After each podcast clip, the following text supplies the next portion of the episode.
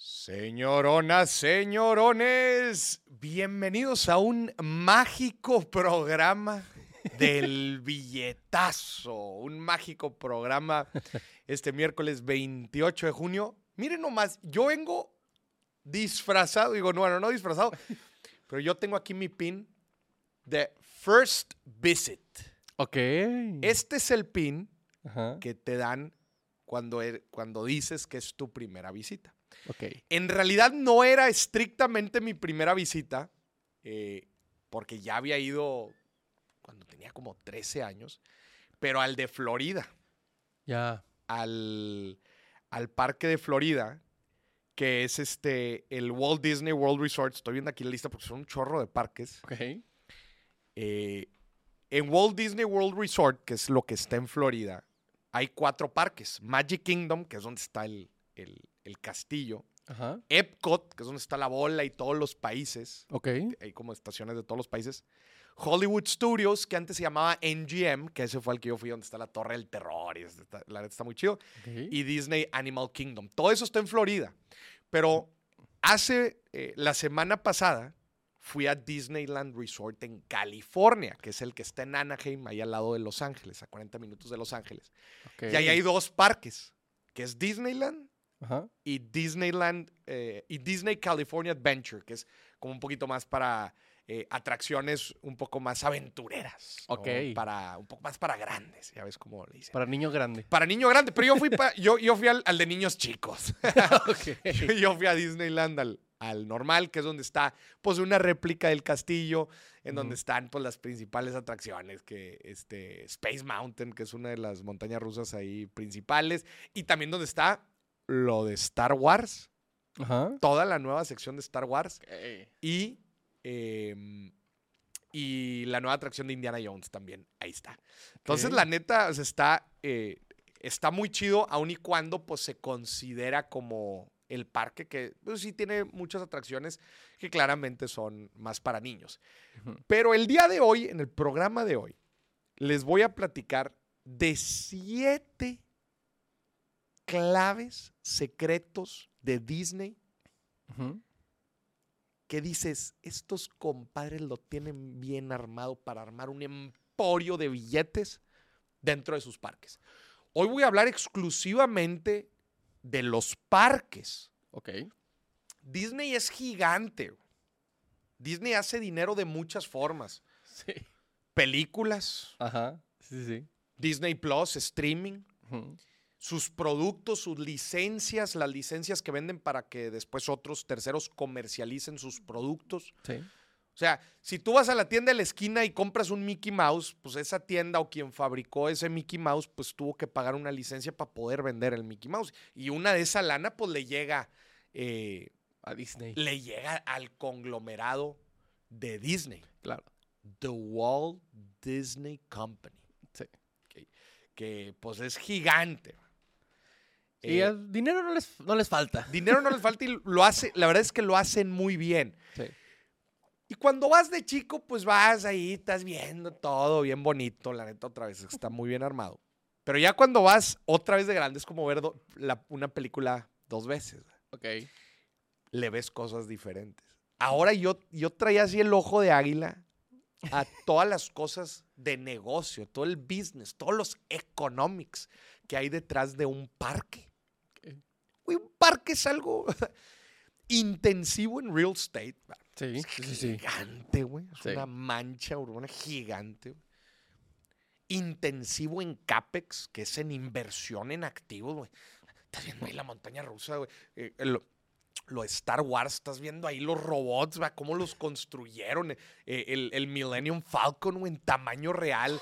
Es una locura, güey. O sea, el, el billete que le tienen que invertir y pues la proyección financiera que les dice, vale la pena construir este Millennium Falcon de 100 millones de dólares, porque yo sé que en tantos años me va a devolver el billete. Claro. Entonces, voy con un ojo crítico y es lo que les quiero platicar en el billetazo de hoy. Ok. Siete claves de negocios que a Disney le dejan millones en sus parques.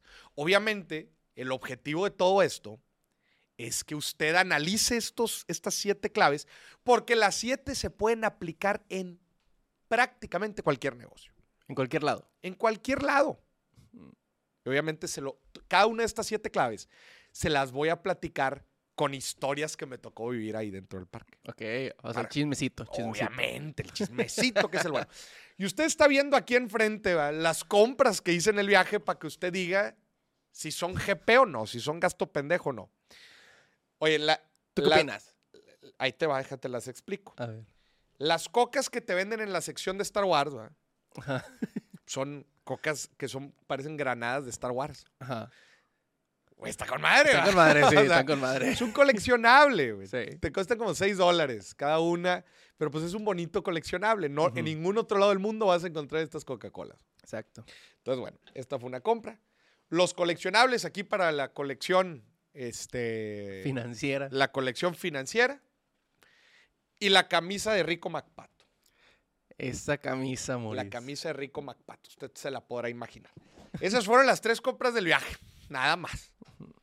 Ahorita les voy a platicar también de los economics, cuánto cuesta, cuánto billete hace al día.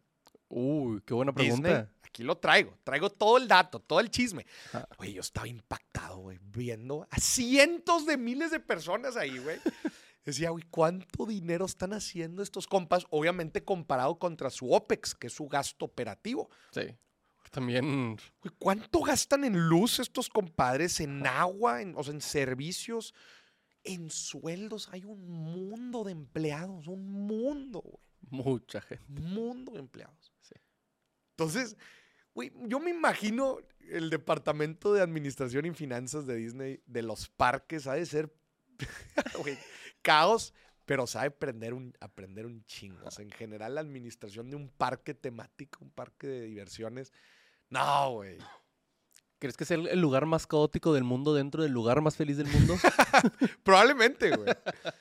Porque ahorita te voy a, pla- oh, voy a traer un chorro de historias. Pero bueno, empezamos. Antes de empezar, obviamente, agradecerle siempre a nuestro patrocinador fiel de la segunda temporada del billetazo, Casa de Bolsa Finamex. Señoras y señores, si quieren poner invertir su dinero, descargue la aplicación de Finamex. Ponga el código Moris y le van a aumentar el rendimiento en su primera inversión. Casa de Bolsa Finamex. Los mejores. Los mejores. Pongan también el número en pantalla para que la gente se comunique, mande memes, mande sus GPS, sus experiencias en Disney. Sí.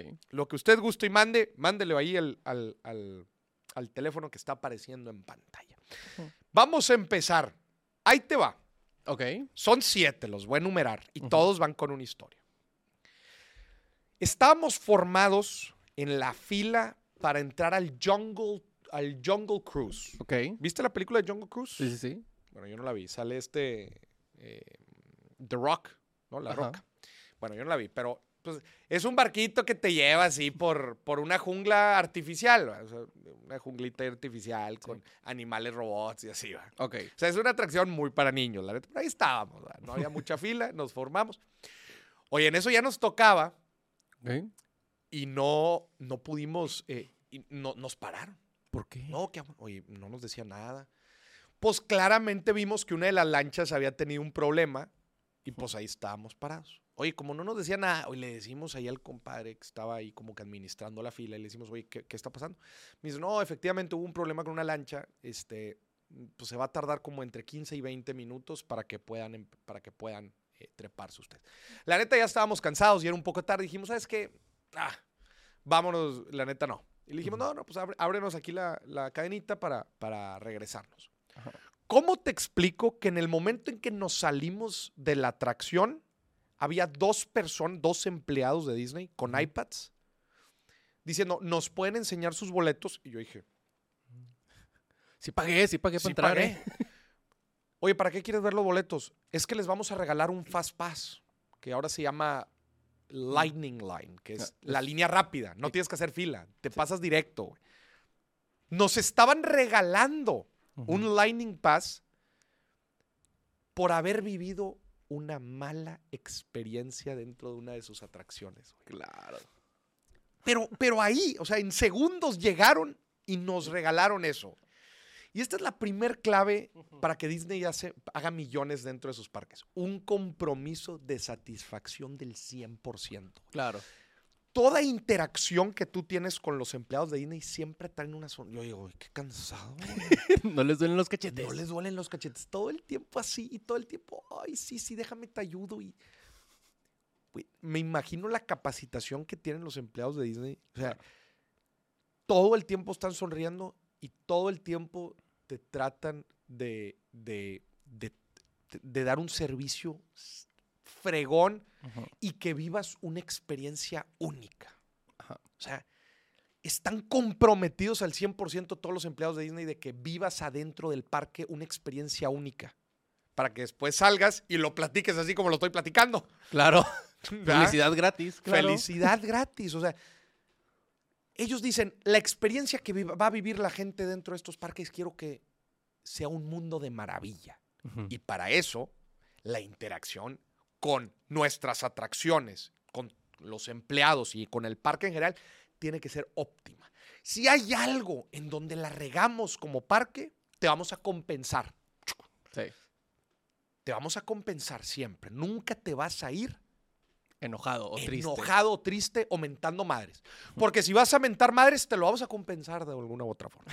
Y ahí nos lo compensaron con un Fast Pass. No, hombre, pues el Fast Pass No, es una chulada. Oye, hay veces tienes que hacer filas de hasta hora y media. Ay, güey. Con el Fast Pass vas directo. Sí, Sí. Entonces, esta es la primer clave. Sí, ya, ya te, te cambia de que, o sea, esperé, no sé, media hora en la fila. Salimos de la fila así, Sí. salimos así. No, no, no. O sea, lo hacen demasiado bien. Claro, el servicio al cliente. Servicio al cliente, garantía de satisfacción del 100%. Ujú. O sea, eso en verdad lo hicieron muy, muy bien. Y ese es el punto número uno. Ok. Vamos al punto número dos. Hace, algo, cuando, hace, hace bastantes ayeres, ¿verdad? cuando Walt Disney eh, vivía, Ok. Sí, sí. lo increparon y le dijeron, oye, tú tienes un monopolio. y dice, yo no tengo un monopolio. Aquí todos son mi competencia. ¿A qué se refería con todos son mi competencia? Todos son mi competencia. La gente afuera del parque es mi competencia. El restaurante afuera del parque es mi competencia. El hotel fuera del parque es mi competencia. La tienda afuera del parque es mi competencia. Yo quiero que todos consuman, cada billete, que consuman dentro del parque. Él decía, cada billete gastado afuera del parque Ajá. es un billete no gastado dentro del parque. Ok. Entonces él fue construyendo y decía, yo no tengo monopolio porque existe un chingo de competencia. ¿va?". Pero él, él buscó tener un monopolio regional, que es pues dentro del parque. Sí. Dice, dentro del parque tú vas a consumir absolutamente todo de mí. Sí. Entonces, construyen toda la experiencia con base a eso. Por ponerte un ejemplo. En la aplicación que tú descargas, ¿verdad? ya ahorita todo es digital, ¿verdad? tienes los boletos digitales, toda la experiencia es digital. Tú puedes comprar todo en la aplicación. Oye, teníamos hambre y estábamos saliendo ahí de una atracción y pues, oye, las filas... eh, a ver, era, esto era temporada alta, güey. o sea, fuimos en junio, güey. Sí. Estaba el parque a reventar. güey. Sales de la atracción y dices, pues era, hora de comida, dices, va a estar lleno todo. Ajá. Hasta eso increíblemente no estaba lleno todo porque hay demasiados puntos de comida. Pero tú dentro de la aplicación puedes comprar de comer y ya nada más, pick up. Ya. Llegas, lo te saltas la fila, lo agarras y te vas a una mesa. Claro. En la aplicación compras souvenirs. En la, en la, en la aplicación compras estos Fast Pass. O sea, compras el genio, que ese genio te permite tener Fast Pass. Todo lo compras con la aplicación. Ok. No gastas en ningún otro lado más que adentro. Todo lo compras adentro y lo tienen integrado. Esta es la clave número dos de Disney. Una oferta de valor integrada. ¿Cómo te pongo cerca de ti todo lo que me necesitas consumir? Y también hay hoteles de Disney. El compadrito de Walt Disney dijo, La gente quiere pasar unas vacaciones chingonas, que es todo lo que consumen dentro de una vacación chingón. Pues el hotel, la comida, la atracción, los souvenirs. Todo el parque, el resort de Disney está hecho para que consumas allá adentro y todo te lo hacen muy fácil. Entonces, te quedas en el hotel de Disney, te vas caminando al parque, comes adentro, gastas adentro, te sales. Una oferta de valor integrada. No hay una sola cosa que necesites que no te la dé Disney. Que no te la ofrezca Disney y te la ofrezca de una forma fácil. ¿Ok? Eso, ese es, ese es algo muy cañón, porque obviamente aumenta el ticket promedio de sus clientes. Sí, ya que estás ahí y te lo ponen fácil, pues sí te compras una cosita más. Te lo ofrecen todo y te lo ofrecen fácil.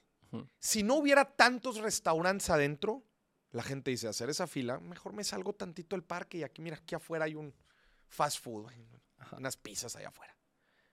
Porque eso también es, no nada más ofrecer, Sí. pero que sea viable, que sea factible. Oye, no me voy a aventar una, una fila de 40 minutos para comer. Pues sí. Entonces, una oferta de valor integrada otra gran clave de Disney. Que todo lo que tú necesites esté en la palma de tu mano y sin hacer filas. Que eso es importantísimo, especialmente, oye, tenía aquí los datos de cuánta gente en promedio va al parque de, de Los Ángeles, de. Anaheim. 51 mil personas al día. A la madre. Al día. Chingo de gente. güey, Mar. De gente, así por todos lados. Esa es la clave número dos, una oferta de valor integrado. Ahí te va la, la clave para hacer billetes de Disney número tres. Ok. Una oferta para todos los segmentos de clientes. Claro. O sea, Disney no solamente targetea, ay, que el niñito quiere la, la espada de Star Wars, o que la niña pues quiere el vestido, ¿verdad? o quiere lo que sea. No, el target también eres tú. Sí. ¿Por qué? Porque hay atracciones para chicos, hay atracciones para grandes. Pues hay, en, en- en la sección de Star Wars hay un bar de. Star Wars, ¿verdad? En donde, de hecho, en- en Disneyland no venden alcohol, Ok. excepto en ese bar. Ese bar es el único lugar, es el... Se me fue el nombre del bar de Star Wars, pero ustedes ya saben, si vieron la película, ahí cuando entra, creo que Han Solo, y entran Sí. ahí a un bar que está con ganas, está bien raro, puros extraterrestres.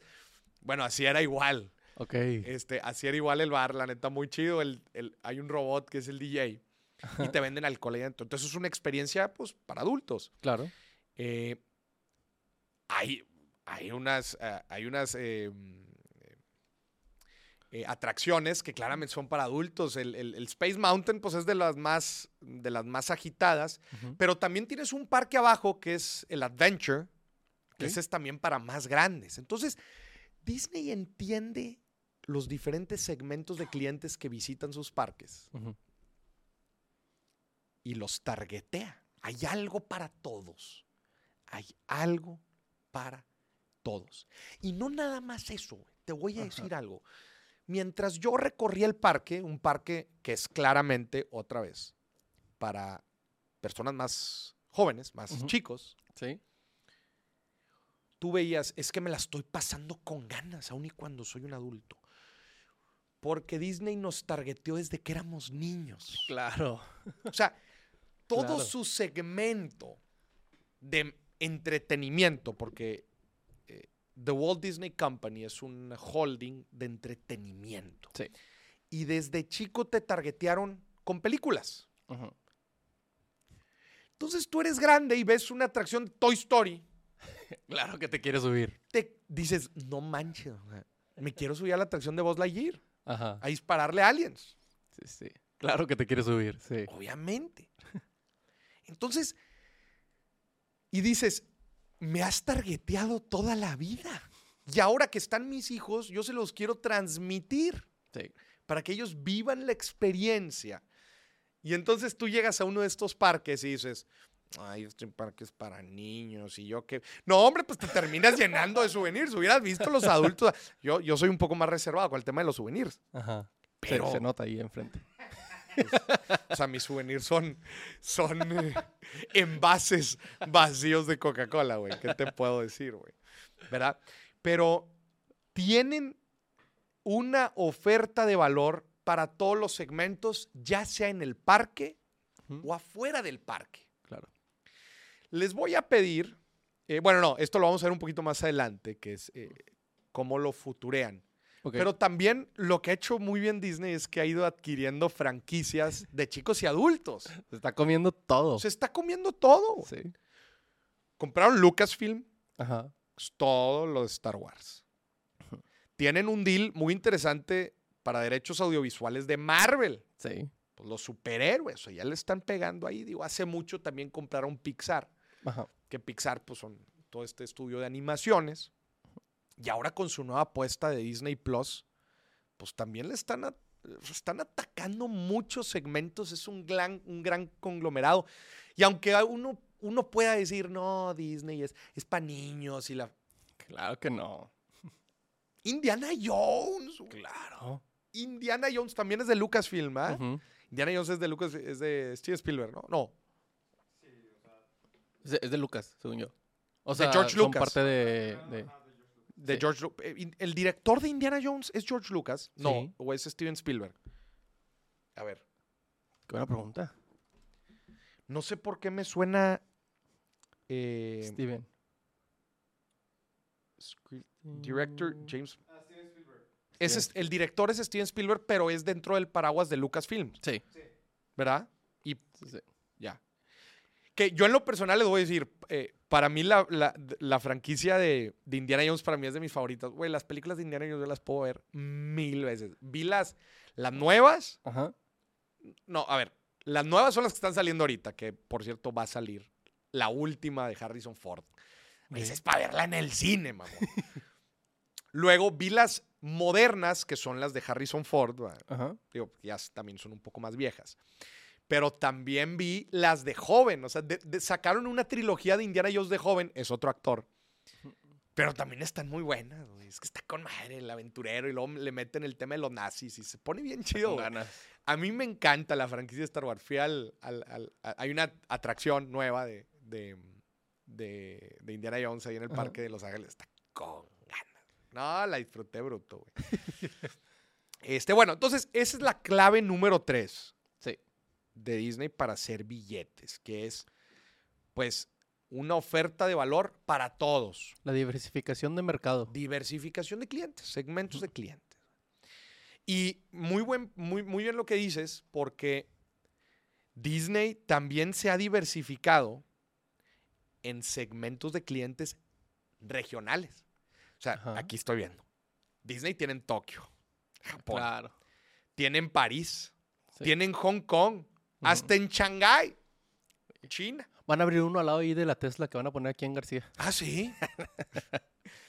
Pero si te fijas, oye, para todo el mercado europeo, ponles uno ahí en París para que, oye, Para que no batallen. si no quieren venir a Orlando, Ajá. si no quieren venir a Los Ángeles y no se quieren ir a Asia, ahí en París, Ponles uno ahí. ponles uno ahí. Oye, para todo el mercado asiático, si no quieren venir a Los Ángeles, si no quieren ir a Orlando, Ponles uno ahí. ponles uno ahí. Para el mercado de Estados Unidos y América Latina, pues ahí están dos, papá. Yo te digo, yo el que conozco, el que conocía antes de ir a este, era los de Florida. Que a Magic Kingdom no fui, que es donde está el, el- el- el castillo, Ajá.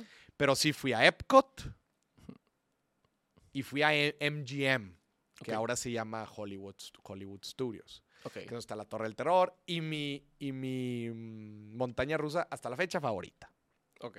que es el Rock and Roller Coaster.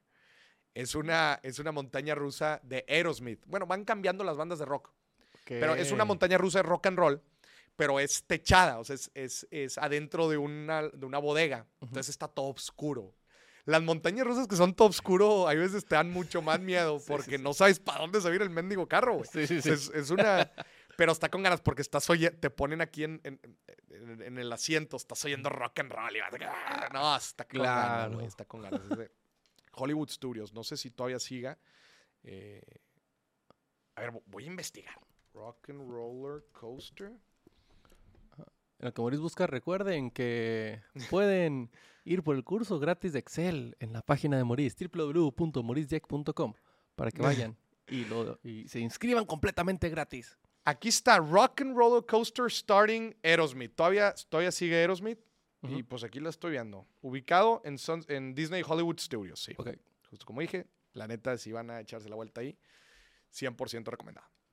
Bueno, van tres claves. Sí. Re- eh, recordemos.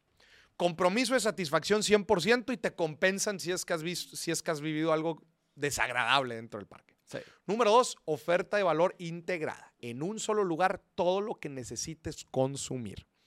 Número tres, oferta para todos los segmentos. Hay Disneys por todo el mundo y hay atracciones para chicos y grandes. Todos, todos van a dejar su billete a Disney. Todos. Todos van a gastar aquí. Ni así de, no, pues nada más voy a comprar lo que quieren mis hijos. No, no, no. Todos van a dejar su billete ahí en Disney.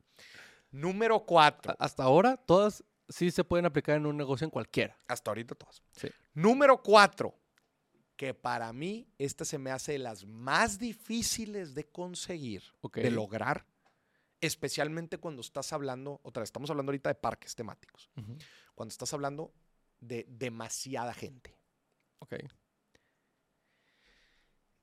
Una clave de Disney para hacer billetes a lo estúpido es eliminar todas las fricciones posibles de consumo.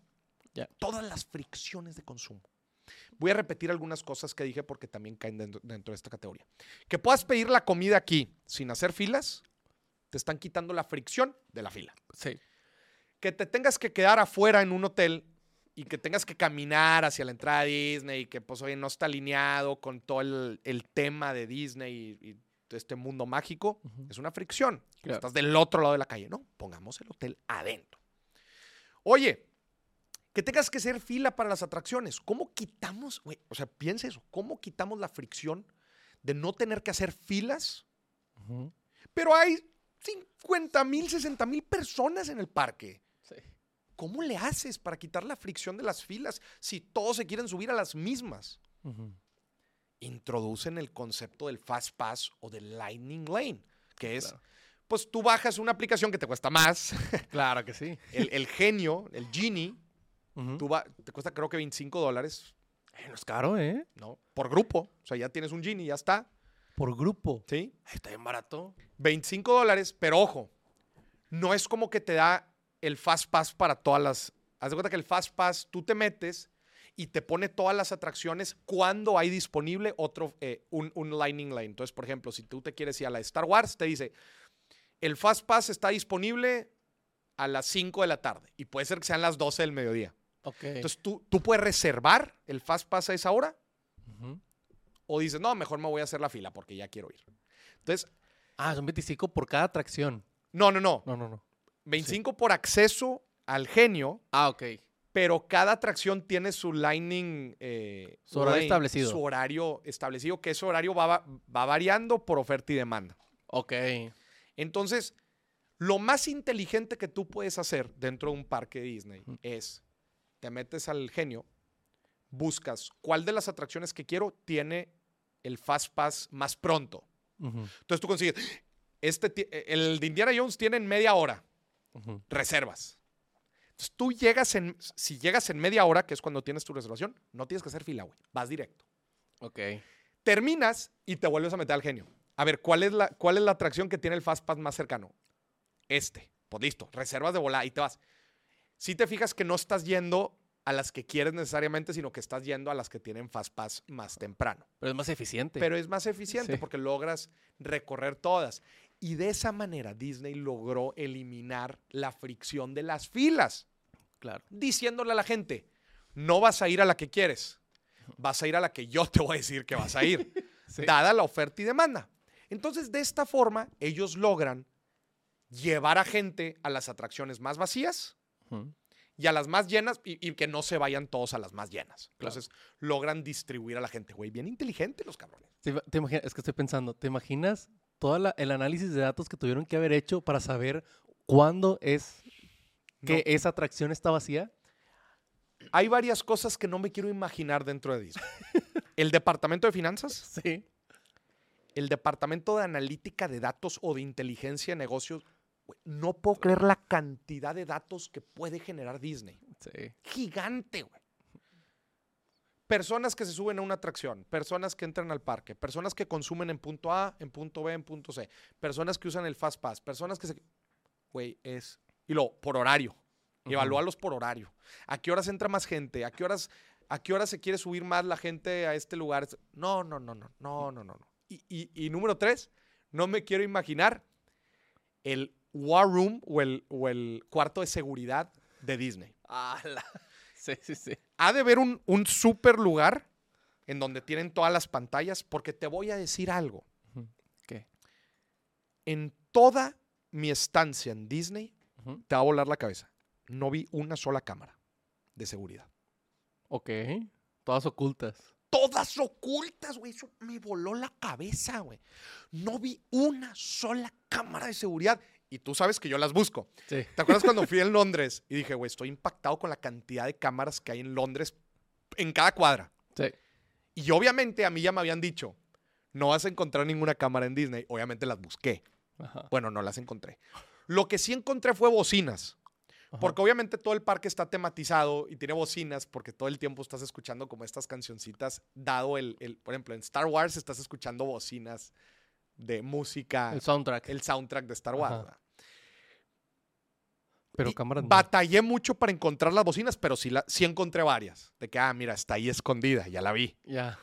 Pero las cámaras no, mamón. Las cámaras no, güey. Es una atracción para niños. ¿Te quieres imaginar la cantidad de seguridad que hay en Disney? Claro. Y otra cosa, no vi guardias. A ver, chingos de empleados sí. Pero Pero alguien así parado enojado. ajá, estilo cadeneros, así de que viendo policías, así. Ni uno solo. Obviamente, todos los empleados han de tener su protocolo de seguridad, han de tener un botoncito de ultra pánico y emergencia o lo que tú quieras. Y han de estar súper entrenados. Y los guardias deben de estar ahí a dos metros en un cuartito, pero no se ven, Ah, ¿sabes? e- exacto, o sea, Ajá. te aseguro que de que ahí se abre una puerta y salen Sí. tres guardias. Sí, tres. ¡Ey! si un empleado le pica un botón, güey. Sí, Te claro. aseguro. Pero no los ves. Eso es lo que es impactante, güey. Es una experiencia sin fricciones. Ajá. Otra vez, sin fricciones. ¿Por qué? Porque el que haya guardias mm, Te causa fricción, te causa Aunque no estés haciendo nada malo. te causa un sentimiento, una emoción de ¿por qué hay tantos guardias? ¿Será que no estamos tan seguros? Sí. ¿Por qué hay tantas cámaras? ¿Será que no estamos tan seguros?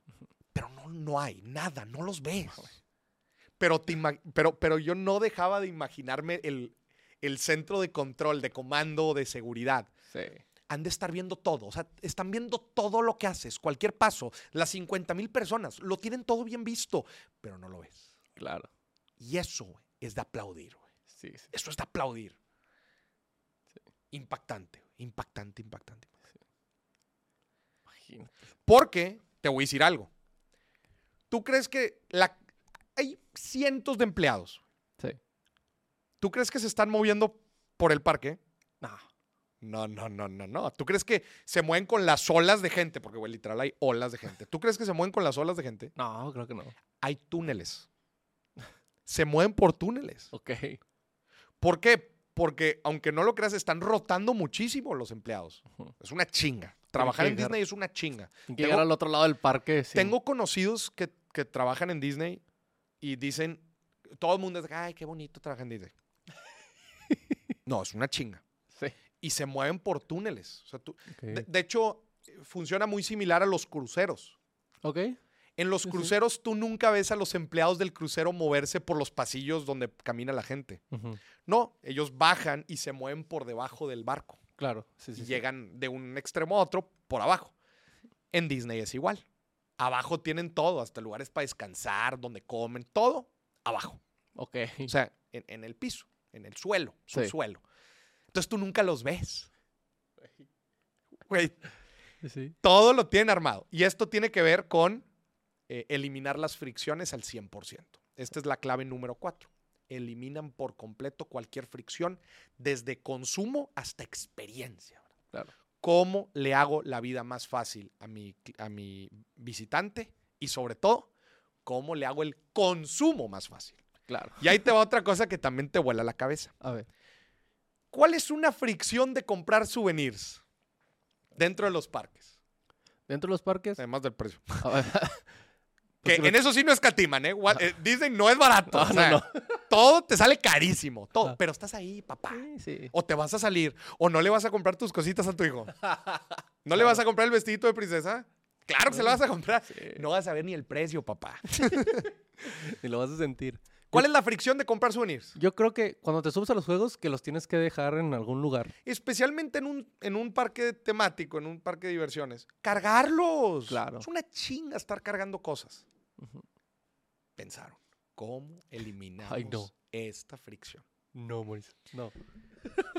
Si tú te estás quedando dentro de uno de los hoteles de Disney, Ajá. que son estos que tienen acceso directo y todo, güey, el, el hotel está todo decorado. Sientes que estás en un castillo. Ok. Si tú compras un artículo, un souvenir, adentro del parque y te estás quedando adentro de un hotel de Disney, Ajá. das tu número de habitación y en la noche que regreses a tu cuarto, No. ahí va a estar en la cama. Todos los souvenirs que compraste. No los tienes que ni cargar, papá. No. Que ni cargar. No es cierto. Y algunas cosas hasta envío internacional. Sí, ¿Cómo? claro. Ah, no los souvenirs más grandes, oye, si vas a comprar una estatua o algo así, pues no la vas a poder ni meter al, aerop- al, al avión. O sea, te quitan hasta esa fricción de que, eh, ¿dónde, ¿dónde me lo voy a llevar? Te van a cobrar el envío, pero pues dices, este me va a llegar a mi casa. Ah, Chingón. Wow. Fricción cero. Sí. Y te voy a decir otra. La última experiencia sin fricción. Tú puedes comprar la pulserita. Ahorita yo todos les dije que es con apps. Y la app sí elimina cierta fricción. Pero la pulserita elimina más. Porque la pulserita, y esto también lo hacen muchos festivales de música. Sí. La pulserita tú conectas tu tarjeta de crédito and you're fucked, my friend. Con esa pulserita tú vas pic, Estás sobradamente jodido, dirían. pic, pic, pic. ¿Ya ni lo sientes? Se chingó. Ajá. Híjole. Te eliminan toda fricción. Ni la tarjeta tienes que sacar, papá. Ni la app. ¿Qué hueva sacar la app, güey? Con tu brazo, papá. Pic, pic. Todos lados comprando. Ese es el cuarto. Esa es la, eh, la cuarta clave que para mí, si tú me preguntas la más importante, bueno, no, pues que todas son importantes, lo de Claro. satisfacción. del- todas estas claves es lo que hace el mundo mágico de Disney, sinceramente, y, y lo que les hace mucho billete. Es el punto número cuatro, eliminar, eliminar fricciones al 100%. Número 5. Ajá. Todo en Disney es detalles. Claro. Todo es sobre detalles. ¿Por qué? Porque ellos efectivamente quieren que, te- que tu mente se traslade a otro universo y que en ese nuevo universo gastes a lo pendejo. Sí. Pero quieren que te desprendas del mundo, del hoy, del- de, de- de tus preocupaciones. Y para lograr eso se requiere muchísimo detalle, porque tu cabeza todo el tiempo está pensando en esto es falso, esto es falso, esto es falso, este universo de Star Wars es falso. Eh, Entonces tu mente siempre está buscando a ver las fallas, Ajá. pero todas las fallas las tienen cubiertas. Es una Hijos mamada, güey. Todas las fallas las tienen cubiertas. Ajá. Cuando tú vas, o sea, cuando estás en, en- en el nuevo de Star Wars, es toda una regioncita en donde hay mercado, este, atracciones, restaurantes, bares, hay todo dentro del nuevo mundo de Star Wars. Si pasas como unos 5 a 10 minutos dentro de este nuevo mundo, tu mente empieza a creer que estás dentro del mundo de Star Wars. Sí, Se transporta. Y ahí también entra el tema de las bocinas y de las cámaras de seguridad. Si empiezas a ver cámaras por todos lados, tu mente te dice, no, es falso. Estás en un parque temático. Pero si no ves cámaras nunca, Sí. tu mente te dice, no, estás en Star Wars. Estás en el mundo de Indiana Jones. En Indiana Jones te metes en una jungla y así, güey. Cero cámaras, cero nada. Temático, todo, güey. El detalle. Yo, yo estoy impactado con los props. De hecho, continuamente yo preguntaba, me imagino al ambientalista que contrata. Claro. Debe de ser gente de películas, güey. Porque no sé, en el de Star Wars había una camioneta así que parecía vieja, ¿verdad? Tipo ah, una camioneta de un arqueólogo. Ajá, ok. Pero tenía todos los detalles de un arqueólogo, las latas, las, los contenedores, todo el detalle. Y luego, ¿cómo le das, cómo lo haces viejo? ¿Cómo haces las cosas viejas? Porque muchas cosas las tienes que hacer viejas. Sí. Porque muchos de los temas de Star Wars son antiguos. Detalles, detalles, detalles. Estos canales le meten una lana a los detalles. Claro. Impactante. Ese es el punto número 5. Todo se centra en los detalles para tu mente llevarla a un mundo mágico. Para tu mente llevarla a un mundo mágico y que en ese mundo mágico vivas una experiencia increíble y en el camino gastes un chingo de lana. Les voy a pasar una foto porque me gustaría que la pusieran aquí. Eh, ahí te va. De, una, de la plaquita, le tomé una foto a la plaquita de cuando vas entrando al parque. Ajá. Y mira lo que dice la plaquita. Esta no la, esta no la subí ni siquiera a historias. Pero quiero que veas lo que dice la plaquita. En exclusiva para el billetazo. En exclusiva para el billetazo. A ver, ahí se las mandé al grupo. Ujú. Le puede hacer zoom. Un poquito más. Más, más. Esa, ahí está bien, ahí está bien, ahí está bien. Esa placa está, haz de cuenta que cuando entras al parque, ¡puc! escanean tus tickets y pasas por abajo de ese arco. Y dice esa placa, Here you live today and enter the world of yesterday, tomorrow and fantasy. Dice, a partir de este punto o aquí. Tú dejas el hoy, dejas el presente, lo que te está diciendo ahí es, dejas tus preocupaciones, dejas todo lo que te estresa, todos los problemas que puedas tener, déjalos afuera. Porque aquí vas a entrar a un mundo del ayer, del mañana y de fantasía. güey. Y todo lo que sucede desde ese punto hacia adelante está armado para cumplir esa promesa. Ok. Y es algo simplemente increíble. Perdón, es que me gustó mucho mi experiencia. Ya ven mi pin. Ah, Este es otro punto, güey, los pins. ¿Qué, qué, qué te dieron? Este pin es first time visitor. Ajá. O sea, cuando es tu primera visita, te dan este pin. Cuando es tu cumpleaños, te dan este pin. Bueno, la experiencia en el parque cambia si te ven con los pins. Ok. Porque si es tu primera visita, te empiezan a regalar cosas. Ok. Si es tu cumpleaños también y todos los empleados te felicitan, oh, happy birthday. O sea, te tratan especial, te hacen sentir especial, porque quieren que tu primera vez, tu primera visita sea única. Claro. Y por eso tan el pin. Es como decir, güey, te pongo una alerta, te pongo una banderita para que todos los empleados se den cuenta. Y obviamente en su capacitación les dicen, güey, si ves una persona con un pin, trátala Como rey. como rey, como reina. Bueno, ese es el punto número 5. Detalles, detalles, detalles. El punto número 6 y penúltimo. Disney futurea muy bien. Puedes poner la, la foto que te había pasado la otra vez. Futurean. Porque saben que lo que funciona hoy no necesariamente va a futurear mañana. Y esto Claro. no necesariamente tiene que ver con los parques. Digo, obviamente ellos van actualizando las atracciones que van teniendo. Pero esto es una línea del tiempo. eh, digo, la, la línea es el retorno que, están, que, que tuvieron los accionistas del, del 2005. Pero ahí puedes ver todas las adquisiciones o compras que ha hecho Disney. Pixar en el 2006, Marvel en el 2009, Lucasfilm en el 2012, eh, Bantech Media, que es parte del- de, de transmisiones en vivo digitales, eh, la- las grandes ligas de béisbol sepan por ahí, 20th Century Fox, Hulu, que es una plataforma de streaming, y obviamente ahora con su lanzamiento de Disney Plus.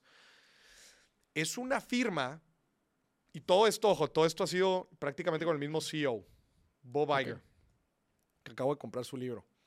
Eh, esto es futureándole. Claro. ¿Cómo, lo que platicábamos hace ratito, ¿cómo lo hago para llegar a nuevas audiencias? Diferentes audiencias. Lucasfilm claramente son películas que no necesariamente tienen que ver con las típicas películas de Disney o Marvel. Están entrando al tema de los superhéroes, de los cuales no, no, no estaban. Sí. Sí, sí. Disney no estaba en el mundo de los superhéroes. Con Marvel ya está. Con Lucasfilm están tirando un segmento un poco más grande, más adulto. Pixar ni se diga. Cambiaron de lo, de lo, de la caricatura a la animación. le futurearon. ¿ok? Entonces, esta es una parte muy importante de Disney, la compra de franquicias, pues porque están viendo para dónde va la bala, para dónde Claro. va la bala. Y el último punto, el último punto, el último truco de Disney, número 7, para lograr hacer billetes a lo güey, es que todo lo que hacen lo piensan a cómo lo puedo escalar.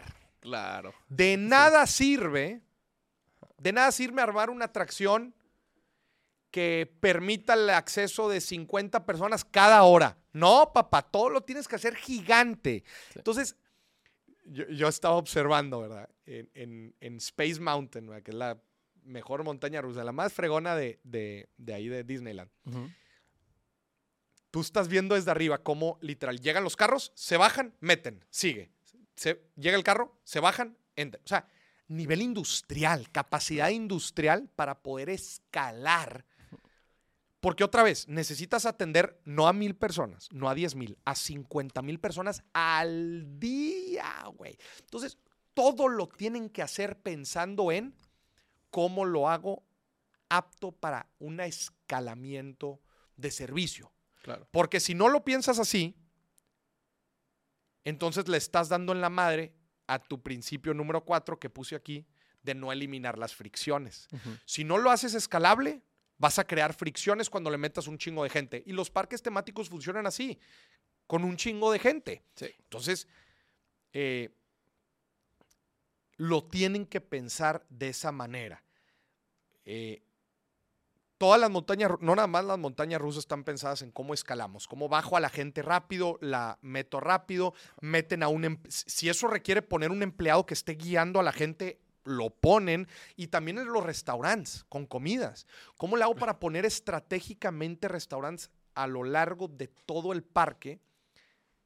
para que se logren distribuir suficientemente para que no haya Filas fricciones, no haya filas interminables en cualquiera de las cosas. Entonces, este es el secreto número 7 de Disney para hacer millones, que es todo lo que hacen, no lo piensan para servir a una, a 10, a mil personas. Todo lo que hacen lo piensan en servir a 50 mil personas al día Es mucha gente. sin fricciones. Sí, sin sí. fricciones.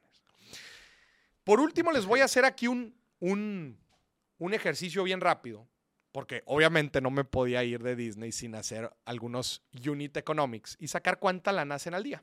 Híjole. Entonces, a ver, el tiempo, el- el- los promedios, ¿verdad?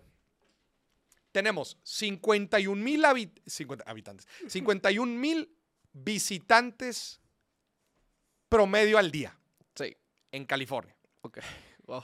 El boleto en promedio son 100 dólares al día.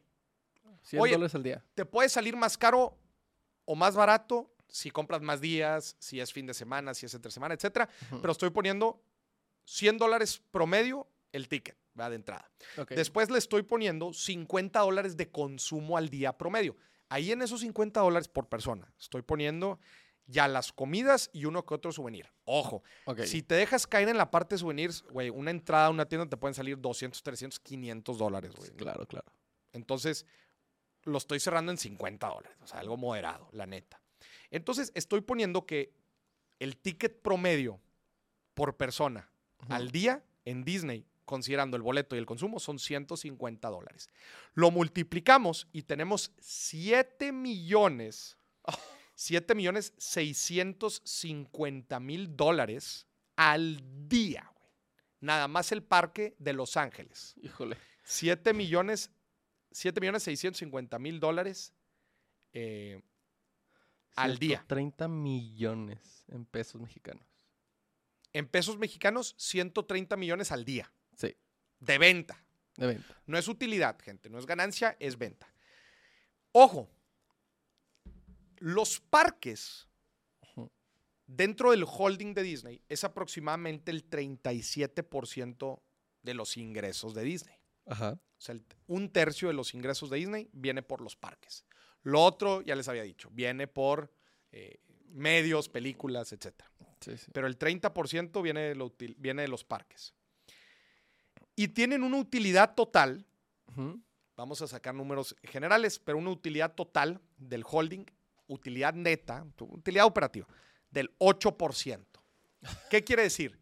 De cada dólar que venden, se quedan con el 8%. Ajá. Entonces, hacemos esta multiplicación ¿verdad? de los 7 millones, de, 7 millones y medio de dólares por el 8%, nos da que al día. Disney hace 612 612 mil dólares de utilidad al día. En pesos mexicanos son 11 millones de pesos de utilidad al día solamente el parque de Los Ángeles. al día. Lo que nos da en el año, porque estos compadres ya abren 365 días, güey. 365 días, no le bajan. Oh, cuatro mil. cuatro. Dio risa. ¿eh? Cuatro mil millones de. Cuatro mil millones de pesos. Ala. 4 mil millones de pesos de utilidad. Nada más del Parque de Los Ángeles. Ay, güey. ¿No están contratando CEOs ahorita? No, su CEO es una máquina asesina, güey. Una máquina asesina. güey. Estos son los economics. Y ojo, estoy poniendo consumo de 50 dólares, es- que no está, o sea, no. O sea, para Disney, 150 dólares al día está bien. O sea, ya con el boleto y Ya eso. con el boleto. Pero a mí se me hace muy bajo el consumo de 50 dólares, pero bueno, lo estamos poniendo ahí muy conservador. Y los visitantes de 51 mil personas al día, ese también es promedio. o sea, ese- y, y es solamente otra vez en el Parque de Los Ángeles. Oh, Entonces, otra vez mucho recapitulando, de utilidad, 612 mil dólares de utilidad nada más el parque al día, el Parque de Los Ángeles. Son 11 millones de pesos de utilidad al día, el Parque de Los Ángeles. Y en el año, 4 mil 200, 4 mil millones de pesos de utilidad, nada más el Parque de Los Ángeles. Wow. Voy a recapitular rápido las siete claves con las, cual, con las cuales eh, Disney hace billetes, hace millones. Número uno, compromiso de satisfacción al 100%. Número dos, una oferta de valor integrada. En un solo punto puedes comprar todo lo que necesitas. Clave número tres, tiene todo para todos. Oferta de valor para chicos, grandes, adultos, ancianos, para toda gente tiene algo que venderle. Sí. Número tres, perdón, número cuatro, elimina las fricciones al 100% para tener una experiencia única y para poder consumir sin fricciones. Claro. Número cinco, detalles, detalles, detalles. Todo tiene, el diablo está en los detalles y crea una experiencia en donde los detalles valen la pena porque logran llevarte a este mundo de fantasía, que es su oferta de valor. Sí. Ellos te prometen cuando vas entrando que te vas a transportar a un mundo de fantasía y lo logran. ¿Cómo? Viendo los detalles. Seis, futurean. Saben que lo que funciona hoy no necesariamente va a jalar mañana. Entonces, su estrategia lo dice. Compran franquicias, compran cosas para seguir siendo relevantes en el mercado. Mickey Mouse les hacía ganar dinero hace décadas. Hoy no es Mickey Mouse el que los hace ganar dinero. Claro. Es Star Wars, es Marvel, etc. Y por último, todo lo que hacen, lo hacen pensando en escalabilidad. No hacen cosas para atender a una, a diez, a mil personas. Hacen cosas para atender a 60 mil personas al día. Todo lo hacen pensando en escalabilidad. Y esas fueron las siete claves de Disney para hacer billetes a lo estúpido todos los días. Fíjate que a mí me, me interesa qué van a hacer ahora que se vence la, li- la licencia de derechos de autor de Mickey y pasa a ser dominio público. Va a pasar a ser dominio público de Mickey. O sea, ya Sí. nadie le va a tener que pagar la licencia. Pero es que es lo que te digo. Ok, perdieron a Mickey. Van a perder a Mickey. Pero ya compraron otras cuatro o cinco que les van a tener que pagar. Lo que hace Star Wars es increíble. Antes de lanzar un personaje, no piensan qué personaje voy a lanzar y cuando lo lanzan piensan cómo lo comercializo. No, papá. ya piensan en lo que se puede comercializar y luego lo hacen personaje. Claro. Baby Yoda es un claro ejemplo. Claro que Ya sí. sabían que Baby Yoda se iba a vender en todos, no lo, lo tengo acá atrás. Ya sabían que se iba a vender de todas maneras. Déjame lo traigo. Ajá, Sí, ya, ya sabían que, que a la gente le iba a gustar el Baby Ya Yoda. sabían que un bebé Yoda era el producto más comercializable del mundo. En peluches, en memes, en todo, güey. Sí. Pues lanza un mendigo bebé Yoda. Ese es Yoda, nada más. Este es Yoda. Sí, sin bebé. Ah, Sin Ah. bebé. Ese es el Yoda. ah, este sí es Yoda, no es el bebé Yoda. Pero sí, o sea, pero tienes un punto.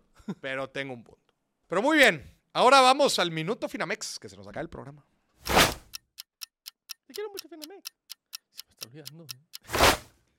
¿Cuál es la mejor forma de viajar? Que tus inversiones te paguen los viajes. Ah, qué chulada. Para eso hay que dar el primer paso y empezar a invertir.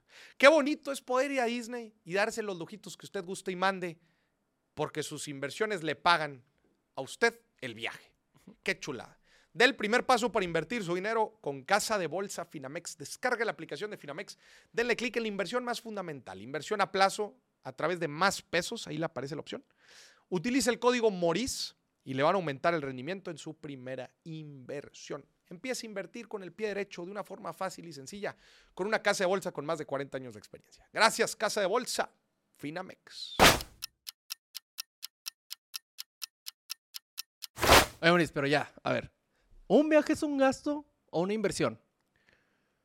Ahí te, va, te voy a platicar la historia de mi amigo Juan A ver. para que la notes y al final tú me dices si es un gasto o una inversión. Ok, ok. Juan comercializa y fabrica equipo médico Ok. y tenía un le salió un cliente potencial en Chicago. Ok. Entonces tenía que ir a ver, prospectar, pues armar ahí la negociación y venderle. Pero pues se iba a descapitalizar por el viaje. Ok. Entonces dijo, a ver, ¿sabes qué? Vivero Bus vuela directo a Chicago y además te da 12 meses sin intereses. Puedes comprar 12 meses sin intereses. Ok. Entonces Juanito pagó la TUA, la tarifa de uso aeroportuaria, Ajá. pagó eso, el vuelo, a 12 meses utilizó una tarjeta de crédito participante en Vivero Bus, Ok.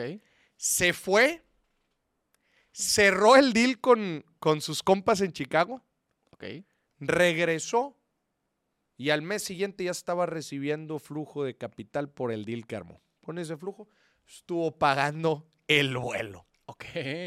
¿Cómo es? O sea, el compadre nada más tuvo que desenfundar la túa y con, y con el deal que armó fue pagando el vuelo. Ya. pues, Porque Vivero Bus te da esas facilidades. O sea, además de que vuela directo a Chicago, te da esas facilidades de meses sin intereses. Digo, tienes que pagar el TUA, utilizar una tarjeta de crédito participante y ¡pum! Lo prorrateas. Y mi compa era un viaje de trabajo. Claro. Entonces, claramente supo entender ahí su proyección financiera y digo, mira, no voy a ni pagar el viaje todavía y ya voy a tener dinero en la bolsa. Claro, claro. Sí, Qué sí. chulada. Bien por Juan. Eso es a lo que yo le llamo saber manejar el flujo de efectivo y sobre todo, polar inteligente. Claro. Te pregunto, ¿gasto o inversión?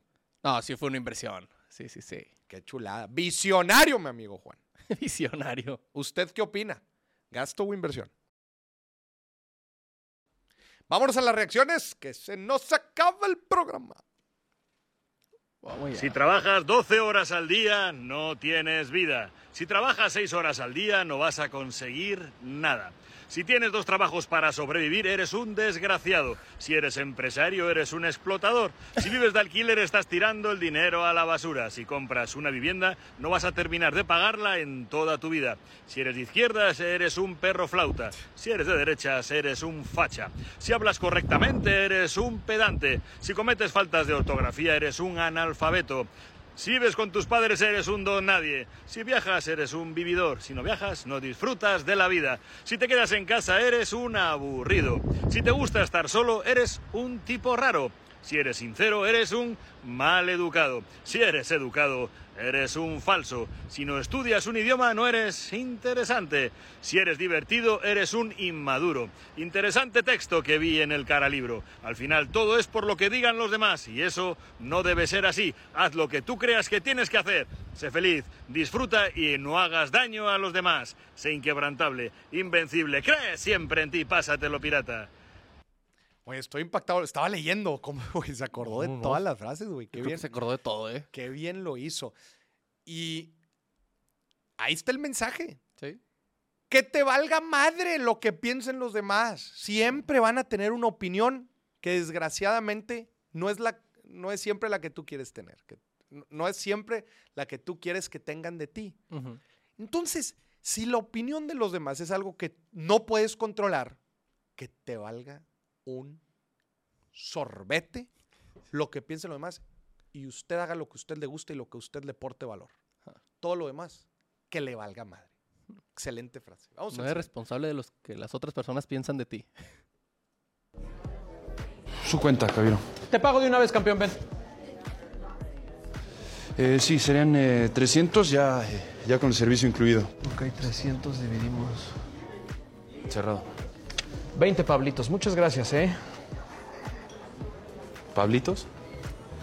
Señor, usted no puede pagar con esto aquí, por favor. Sí, Pablitos, es mi moneda. La acabo de crear recientemente, soy Pablo. Es más sólida que el peso, ¿eh? Cuídalos. sí, lo que pasa es que no aceptamos esto aquí, señor. ¿Por? ¿Dónde dice que no aceptas Pablitos? Dices que no aceptas Amex, muy bien, es una mierda, pero Pablitos, ¿dó- ¿dónde dice? Señor, el Pablito es un pedazo de papel con una foto de su cara. Vamos a criticar el diseño de los Pablitos, porque el peso, tu moneda, es mucho peor, ¿eh? De un lado tiene un animal en extinción, cosa que es muy triste, la verdad, y del otro una persona que siempre te ve como, como con desdén, ¿no? Como, como juzgándote, como, como recordándote que eres pobre. Pero es que no se trata de si está bonita o de si está fea. Usted no puede poner su cara en un billete y pretender pagar con él, señor. ¿Por qué no? ¿Por qué no? Hay miles de personas creando criptomonedas en todo el mundo todo el tiempo. ¿eh? De hecho, yo iba a inventar el Pablite, pero empecé a analizar el mercado. Eso va a explotar más temprano que tarde y es una mierda. Pero un billete con mi cara está bien. Sí, pero para que un billete valga, pues tiene que tener el respaldo de alguna institución financiera, un banco central, credibilidad, señor.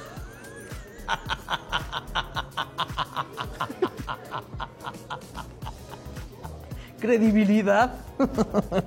¿Tú sabes qué son los NFTs? No tienes ni idea, ¿verdad? No Hay gente pagando millones de dólares por imágenes de changos horribles. No, y no, no son nada, no son nada. Son cosas hechas por, por computadora. Madonna tiene. Justin Bieber tiene. Bueno, hasta Neymar tiene NFTs. ¿Me puede explicar? ¿Qué carajos tengo que ver yo con la Madonna y con el Justin Bieber? Escúcheme, señor, este es mi trabajo. Yo aquí estoy, y Está- aquí tengo mesas, y aquí tengo clientes. Está buena la crítica. Ajá. Este. Y sí, al- pero a ver, el mesero claramente tiene un punto. O sea, si a él le van a dar ese billete y nadie más le va a aceptar ese billete, Ajá. entonces de qué le sirve. Al final de cuentas, a ver, lo de la credibilidad, lo del Banco Central, sí, sí, pero ¿por qué tú, has, ¿por qué tú aceptas que te paguen con una moneda? Porque tienes la certeza de que alguien más va a utilizar, de, de que alguien más te va a aceptar Claro. esa, esa moneda. Y pasa muy interesante cuando vas a otros países, especialmente cuando tienen monedas súper eh, devaluadas, depreciadas, que, que justamente tú llegas como, como, tú llegas como extranjero y te dicen, ay, no me pagues con mi moneda, mejor págame con dólares o con euros. ¿Por qué? Porque, número uno, va a traer la, la protección inflacionaria, pero también se la van a aceptar más fácil. Sí. Inclusive tú puedes tener un billete, seguramente a mucha gente le ha pasado, cuando tienes un billete de mil, son Ujú. billetes raros, Sí. pero el billete de mil no te lo aceptan en muchos lados. Para cambiarlo. está Ese bien es el problema. Ajá, exacto. Oye, es que, eh, eh, es que tenga valor el billete de mil. Sí, sí tiene valor. Sí pero... tiene valor. Inclusive, te voy a decir algo. Si te urgiera el dinero, no hay cajeros a la redonda, tienes el billete de mil nada más y le pides cambio a una persona y te dice, te urge la lana y no te lo aceptan en ningún lado y te dice una persona, oye, yo te lo cambio, pero te doy 900 pesos. Sí, los agarras. Sí los agarras, sí. güey. Sí, sí, sí. Y ahí entra entonces toda esta teoría del valor del dinero, güey. Ajá. Una me pasó que en un cajero de aquí cerca me dio puros billetes de mil y fue de que ah, tuve que meter al, al, al cajero y le dije, oye, ¿me los puedes cambiar? ¿Los acabas de sacar? No, y yo, sí. Pero, sí. Tiene mucha relación este ejemplo de los billetes de mil con los billetes de Pablito, güey. Sí, sí, sí. Porque los billetes de Pablito no se los van a aceptar en ningún lado, así como el billete de mil no te lo van a aceptar en un lado. Y la necesidad, pues hay veces ni modo, pues.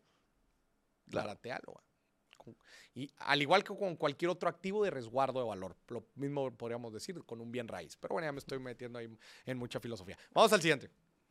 Never use your debit card. Use your credit card anyway. Why? What happens? Because that's your money. So if Yeah. somebody takes that and then cleans you out, that's your shit. If somebody swipes your credit card number, that's their money. So then they call you up and they just go, "Hey, Joe, did you buy a ham hock in fucking Vancouver at a strip club?" Uh, why no, I Ese es didn't. el claro, ese es el, el claro, el claro consejo. Todo el dinero en tu cuenta de débito, por lo tanto, lo que usas en tu cuenta eh, con tu tarjeta de débito, Ajá. es billete tuyo. Si esa lana te la clonan, la pagas, valió madre. Qué raro, ¿ah? Que con una tarjeta de crédito siempre nada más hay cargo no reconocido. En chinga te lo devuelven. Sí. Lana de ellos. Sí, sí, sí. Más flexible. Que bueno, también ya hemos dicho, no deberías de tener ni siquiera dinero en tu cuenta de débito. Pero bueno, ese es otro tema. Pues hace poquito que me hicieron cargos en la de crédito y le puse y en dos segundos ya me lo habían regresado. Ya. Sí, sí, son bravos. Ahí sí, ¿Hay ya. otro? Uno más. Está larguito. Está Bueno. buenísimo, ¿eh? Sí, a ver. Nos estafaron en Turquía. Ah, pero ¿qué pasó ese? No, que tú eras aquel. Al fin le vendieron hielos al pingüino, banda. Te la cuento rápido. Resulta ser que en Estambul hay una calle famosa llamada Istiklal. Espero haberlo pronunciado bien. Si eres de la Ciudad de México, es igualita a Madero. Calcadas las dos. Ya tengo un video de eso. Y en esa calle, además de haber muchos negocios, comida y motos que casi te atropellan, hay varias personas que se te acercan y te ofrecen cosas. Te ofrecen que sus perfumes, que ropa de marca y discotecas. Y ahí me estafaron. Y a una Resulta que Carlos y yo íbamos caminando en la noche por esa calle y en eso se nos acerca un turco, porque pues claramente me veo turista, ¿no? O sea, así dices como, ah, mira, un alemán. y nos dice el güey, my brother, you're looking for a club night with drinks, with fun, with girls. Los- mi compa el Carlos luego le dijo como, no, güey, chido, gracias, estamos viendo. Pero yo pensé, hace unos días nos habíamos encontrado unas mexicanas que nos explicaron cómo eran los turcos en el antro. Y yo dije, uy, pues aquí hay un videíto, mi buen. Eh, my brother, my brother, my brother, where, where is it, where is it? No, on está, on está, perro. Follow me, follow me. Y todos, güeyes, ahí vamos los dos, siguiendo un güey que nos dijo algo en un país que no conocemos. no, claro, claro que sí, va a salir bien. Entonces, pues ya llegamos al antro, ¿no? Y digo antro porque parecía más taberna con luces neón que otra cosa. Hey, sí, come on, come on, have seat, have seat, have seat, have seat. Ya nos sentó más a fuerza que de ganas. Nos dan el menú. Ah, órale, eh, ya le incluyeron aquí la metida de riata, ¿verdad? Porque está bien perro caro. Pero dije, bueno, ¿no? Para que tengamos un video. Pedimos dos cervezas que nos costaron 400 liras. No me equivoco, por ahí de 350 pesos por dos cervezas, güey. Digo, aquí está apareciendo la exacta, pero dije, "Eh, bueno, está bien, ¿no? Se Y lo llega- hicieron llega el güey con pedazos al compa porque además Turquía está bien barato, güey. O sea, la lira turca tuviste y está baratísimo. Pero si vas a los lugares de turistas, no, hombre, te hacen pedazos. Y si le aceptaste la invitación, güey, un carnal en la calle, güey, you're fucked, my friend. güey. Dice que le cobraron la mesa porque la mesa era VIP. Ah, sí. O sea, aparte todavía, aparte de las cervezas. Aparte, güey. Sí. No, no, no. dos- Güey, 200 pesos para una cerveza en Turquía es una mentada de madre. Sí. En fin. Señoras y señores, se nos acabó el programa. Entonces, ¿usted qué, dije, qué dice? ¿Cuál fue el gasto? El, ¿Cuál fue el GP? Yo que no, Moris. ¿Tú dices que no hubo GP? No, yo que no. Yo tampoco. A ver, ahí te van los costos. ¿Cinco dólares? Está bien. Güey, o sea, es un envase, ¿va? ¿Cinco dólares? Todas las figuritas, todas. Ajá. 25 dólares. Todas. Está bien. Todas, güey. Está bien. La camisa, creo que también como 27 dólares. Yo creo que está bien. Ahí está. Esos fueron todos mis gastos de souvenirs en Disney. En Disney. Que por entrada la gente sale con 200 dólares. Sí. Ahí está, mira. Pero está bien, está bien. Hizo bien. Para que vean que yo soy... eh, Está bonito el, el envase. Pues este es el souvenir. para que vean, para que no le ande buscando. Muy bien. Señores y señores, se nos acabó el programa. Nos vemos el próximo lunes. Gracias por acompañarnos esta bonita noche de miércoles. Gracias por mandarnos toda la gente que nos mandó los WhatsApps, todos sus GPs, todos sus mensajes. Gracias. Nos vemos el próximo lunes por aquí mismo. Quizás hablaremos del dedo en aquel programa. Les mando un muy fuerte abrazo. Bye bye.